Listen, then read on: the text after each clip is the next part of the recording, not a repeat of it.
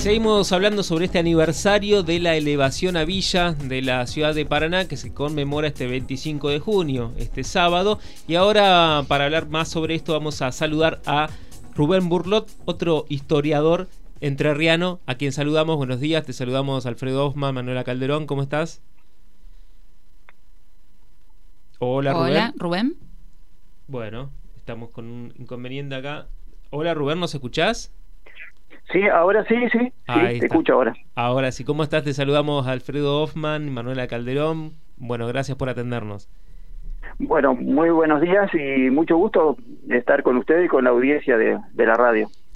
Sabemos, Rubén, que esta es una, una, fecha, esta del 25 de junio. Recién hablábamos con el arquitecto Fernando Ponce y también hablábamos sobre este tema, que realiza visitas guiadas por distintos puntos de la ciudad. Una fecha polémica, ¿no? Porque es una fecha que se conmemora la elevación a Villa, pero muchos dicen que ya existía Paraná antes. ¿Cuál es tu postura al respecto? Sí, justamente es, mi, mi, postura. Este, en realidad, eh, hoy se conmemora el Día de la Ciudad porque justamente es cuando Paraná eh, pudo constituir su cabildo, ¿no? Este, después de, una larga lucha, digamos, por por eh, constituirse, este, digamos, constituir sus autoridades locales, si bien algunas había este, desde hacía tiempo, en el 25 de junio de 1813, la Asamblea General, que en ese momento gobernaba el Río de la Plata, este, resolvió, eh, digamos, eh, ordenar la constitución del Cabildo y justamente en, ese, en esa ley de la Asamblea del 25 de junio eh, hace mención a la creación o la elevación de Paraná a Villa en, enero de 1810 por parte del virrey Cisneros, es decir, que venía todo un proceso este, para la elevación a Villa que arranca en 1810, que luego por conflictos este, internos este, acá en el Paraná este, no se logra la constitución del Cabildo, después viene la Revolución de Mayo y todo queda, digamos, en suspenso hasta 1813 pero en realidad Paraná tiene al contrario de lo que sostienen algunos corrientes de, historiadores, no todos, porque Pérez Colman lo, lo, corrobora, este, Paraná tiene un origen fundacional, si bien no una fundación formal como las fundaciones de Rocamora, en 1730, cuando el Cabildo Eclesiástico de Buenos Aires crea la parroquia de Paraná y eso sin duda que nosotros lo podemos considerar un, un hecho fundacional como tantas ciudades de, de la Argentina consideran su fundación a partir de la creación de una parroquia o de algún otro hito este, importante para la, para la localidad. Es decir, en 1730 ya existía un núcleo urbano eh, conformado y que se formaliza con la eh, erección de la parroquia de Paraná. Por eso podemos considerar que en 1730 ya este, Paraná se conformaba como un núcleo urbano y tenía una fecha fundacional que es el 23 de octubre de 1730. Eh, Rubén, digamos, sí. Tiene, tiene, bueno, con, todo lo que nos estás contando, con lo que ya sabemos de, de la historia de la ciudad, algunos datos más, eh, todo hace pensar que tiene una, una base muy, muy de la religión católica apostólica romana, la, la ciudad. Pero sin duda, sin duda, este, como, como bueno, como todas las ciudades fundadas en, en Ríos, incluso las fundaciones de Rocamora, todas llevan este, como aditamiento eh, del nombre, el nombre de un, de un, de un santo, de una virgen, como pasa con Concepción del Uruguay, como Gualeguay, como Gualeguaychú, que si bien la funda Rocamora le adiciona eh, al nombre de, de, la localidad el nombre del santo, es decir, todos tienen una corriente, digamos, eh, católica muy, eh, este, digamos, este, identitaria, eh, ya que la, la, la, colonización española iba de la mano de la cruz y de la espada, ¿no? Como, como solían decirse. Así que este, esa connotación sin duda no se puede obviar. Rubén, y con respecto a la Paraná de 1813, ¿Qué puedes decirnos de cómo era Paraná en ese momento? ¿A qué se dedicaban sus ciudadanos? ¿Cuánta gente se, se calcula que vivía en Paraná en ese momento?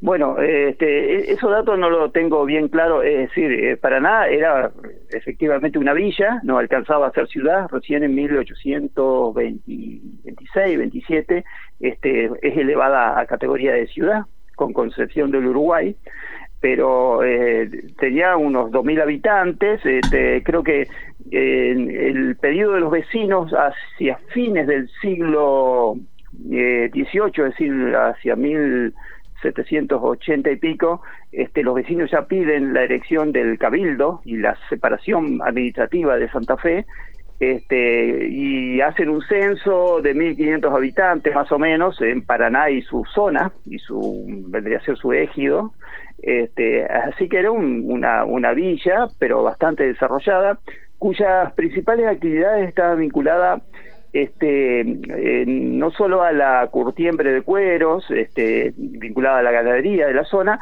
sino fundamentalmente a eh, la minería, es decir, los yacimientos de cal, las caleras de Paraná, lo que ahora todavía hay vestigios en Bajada Grande, este, está vinculada a una actividad muy importante para Paraná.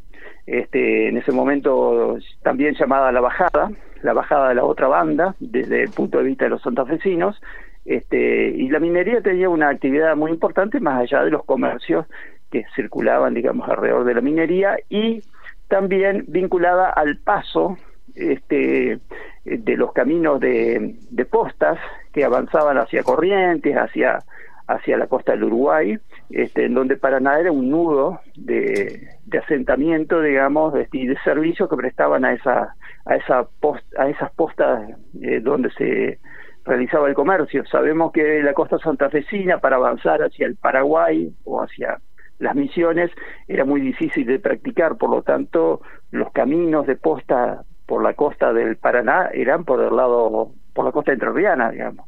Rubén, este, que Sí. Y hay, hay otra polémica que tiene que ver con los túneles. ¿Qué pensás vos? ¿De qué lado estás?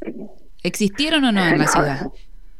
Eh, no, no, túneles no, así como, como lo plantean, no. Es decir, lo que existen son construcciones subterráneas vinculadas este, a, digamos, eh, subsuelos eh, para utilización de reservorios de agua. Generalmente en, esa época existían los, los aljibes, que eran los principales este, proveedores de agua a la ciudad, porque la recogían de las lluvias. si vemos la, la construcción de las viviendas, es con, digamos, este, los desagües que, eh, digamos, eh, avanzaban, dirigían el agua hacia, hacia depósitos subterráneos, como lo podemos ver en el hotel, este, digamos, de la esquina de Paraná actual, donde se ha recuperado, digamos, un, subsuelo, este, esos lugares eran cisternas que acumulaban agua, y después había otras construcciones subterráneas que en la época se utilizaban para este, por ejemplo, conservar alimentos en un ambiente un poco más este,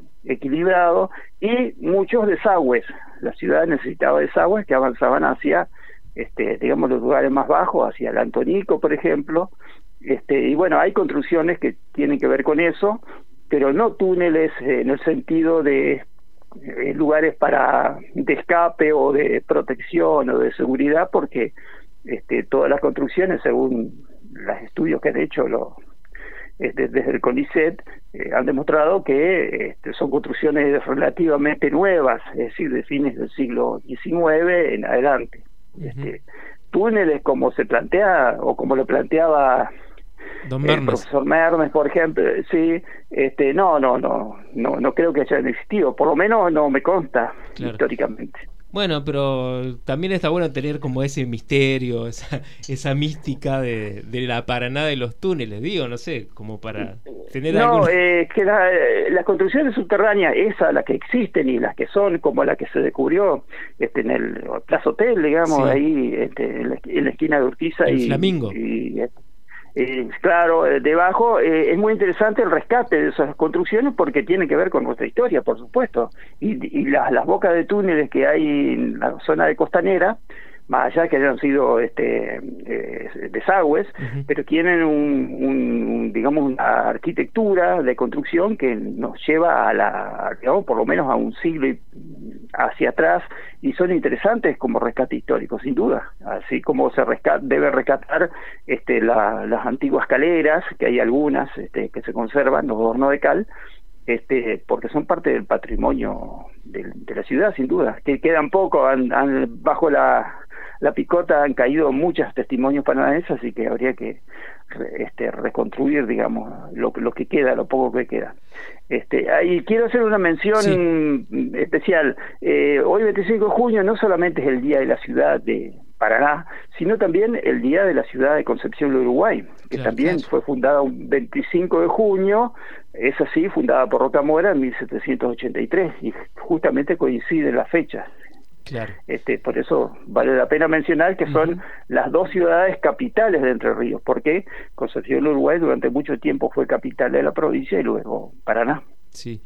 Y, recién hablábamos cuando hablamos con el arquitecto Fernando Ponce y le preguntamos si tiene alguna algún lugar preferido, favorito de la ciudad de Paraná. ¿Vos tenés el tuyo? Él decía algunos también este, la ciudad de Paraná, eh, sí, lugares hay, hay, hay varios lugares muy, muy significativos, empezando por supuesto por la, por la costanera, digamos, eh, que es un lugar muy interesante, este, en todo su, su relieve. Eh, la nueva, el nuevo parque, digamos, paranaense también es un lugar espectacular. Este, y luego, luego habría que rescatar los alegadizos, toda esa zona y la eh, que uno avanza hacia esa zona y las puestas de sol, de sol de esa zona son espectaculares, es decir, eh, lugares que, que hay que rescatar, digamos, para, para Paraná, sin duda. Claro. ¿Y desde el punto de vista histórico? Desde el punto de vista histórico, eh, lamentablemente hay poco que rescatar porque quedan pocos vestigios que hubiera sido muy interesante que quedaran en el centro de Paraná, alrededor de la Plaza Primero de Mayo, donde solamente queda un hito histórico de la época de la Confederación, que es el Senado. Ese es un lugar este, muy interesante y muy significativo de, de espacios que hoy han desaparecido, pero que es el, digamos el, el núcleo digamos sí fundacional de la ciudad de Paraná. Este eh, hoy permanecen edificios históricos importantes pero mucho más nuevos como es la, la, escuela normal como es el edificio del correo este pero que son edificios que han sustituido los más antiguos que son los este, originales de la época de la Confederación, que es algo que hay que rescatar de Paraná también, que fue capital del país en algún momento. Este, y bueno, y quedan pocos vestigios de esa, de esa época. Ese es un lugar muy significativo, la Plaza Primero de Mayo y sus alrededores. Rubén, ¿y qué pensás de eso? De, ah, estás diciendo justamente que quedaron pocos vestigios, es lo que también eh, expresan diferentes historiadores, arquitectos de aquí, de nuestra ciudad. Bueno, hay mucha remodelación de las diferentes plazas, espacios verdes. ¿Qué pensás de esto? ¿Que se tiene que dejar eh, lo, de antes? ¿Que se tiene que avanzar? ¿Cuál es tu postura? No, mi postura es que todos los edificios históricos tienen que quedar tal cual eh, tal cual están, y no solamente este preservar los, los como es los frentes, como ahora se, se estila, digamos que se preservan solamente eh, la cáscara, digamos, de los edificios, sino que hay que preservar el edificio completo. Este, uno ve en la ciudad, recorre las principales calles y ve este, algunos vestigios eh, en los frentes y detrás se han construido edificios en torre o, playas de estacionamiento que desnaturalizan totalmente la, arquitectura histórica de la ciudad. Claro, algunos dejan solamente la fachada, ¿no? Que se les permite o se les pide, se les pide incluso eh, por ordenanza que dejen la fachada y que pueden construir, por ejemplo, atrás un edificio. Sí, sí. Sí, sí, pero todo, todo está mercantilizado, lamentablemente. Es decir, incluso viéndolo desde el punto de vista mercantil, también eh, esos edificios históricos pueden ser recursos turísticos, pero bueno, no, no se lo piensa desde ese punto de vista, sino desde el punto de vista meramente comercial, este, de construir un edificio este, nuevo. Pero pienso, eh, distintos son lo, de las plazas, las remodelaciones, que las plazas en general son, son modernas y han quedado este, bastante este, abandonadas en algún tiempo y bueno, necesitan remodelaciones. Lo que hay que conservar son los edificios. Hoy en día eh, lo único histórico que nos quedan como arquitectura de Paraná es el cementerio, lamentablemente. El lugar, la ciudad de los muertos es la que se conservan muchos testimonios este, de la Paraná de otra época, mucho más que la propia ciudad. Eh, por eso es, importante que se, que se vayan preservando lo, poco que queda. ¿no? Y aprovechando tus conocimientos y saliendo por ahí de, Paraná, ¿hay alguna ciudad de Entre Ríos donde vos digas aquí sí eh, podemos ver la historia de, esta ciudad o de la provincia en sus edificios, en su arquitectura? Sí, hay, hay varias ciudades que han que han conservado, que conservan y, son ciudades muy muy lindas, digamos, este, en su arquitectura histórica. Eh, yo puedo mencionar, por ejemplo, Concepción del Uruguay. Concepción del Uruguay, si bien hay algunos edificios que necesitan este, eh, remodelarse, mejorarse, mejor dicho, o preservarse, eh, se ha preservado mucho. Este, y, uno ve el centro de la ciudad y ve edificios que son históricos, algunos han, han desaparecido también, como el viejo teatro, primero de mayo, pero el resto de los edificios, como la catedral, como la casa de Urquiza, eh, permanecen en pie y son muy edificios muy antiguos. el mismo Palacio San José, ¿no?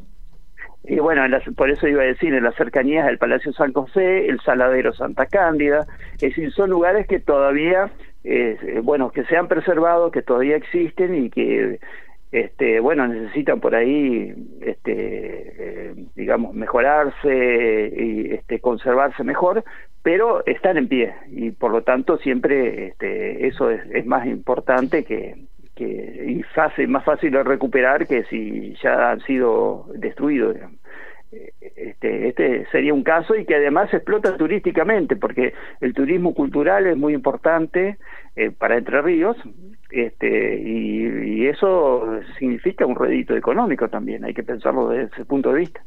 Eh, recién hablabas del cementerio, me quedé pensando si este es el cementerio original o tuvo que ser trasladado. Hubo muchas pestes eh, a fines de 1800, comienzos de 1900, epidémicamente fue, estuvo complicada eh, Paraná.